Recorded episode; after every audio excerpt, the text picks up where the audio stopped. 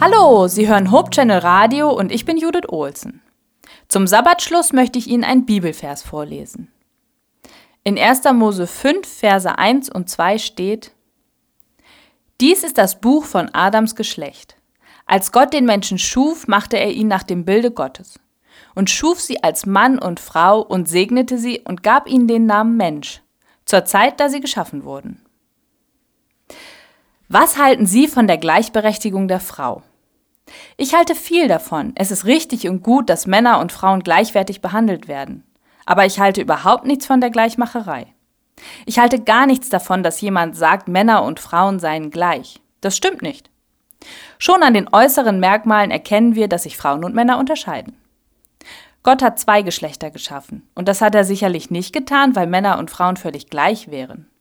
Ja, Gleichwertig auf jeden Fall, aber gleich? Nein. Ich persönlich finde, dass die Emanzipation ein wenig aus dem Ruder gelaufen ist. Ich bin keine Arbeitnehmerin. Ich war auch nie eine Schülerin oder eine Studentin. Von mir aus kann der Plural Schüler und Studenten auf Männlein wie Weiblein angewandt werden. Ich bin kein In.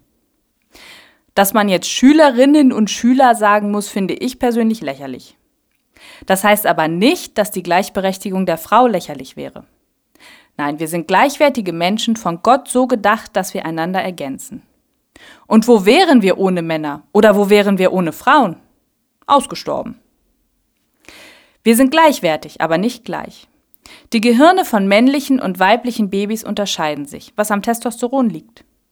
Kleine Jungen und kleine Mädchen verhalten sich unterschiedlich. Zum Teil liegt das an erlerntem Verhalten, aber nicht nur. Die Gehirne unterscheiden sich.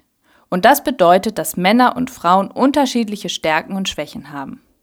Natürlich sind nicht alle Männer gleich und auch nicht alle Frauen gleich, aber es gibt eben doch typisch männlich und typisch weiblich. Was aber nicht heißt, dass es nicht auch Ausnahmen gibt und die bereichern uns eben noch mehr. Gott schuf Männer und Frauen mit unterschiedlichen Fähigkeiten.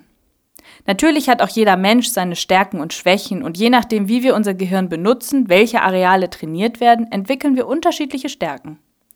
Aber es wäre doch schade, wenn es zwischen Männern und Frauen keine Unterschiede gäbe. Also, freuen wir uns über die Vielfalt.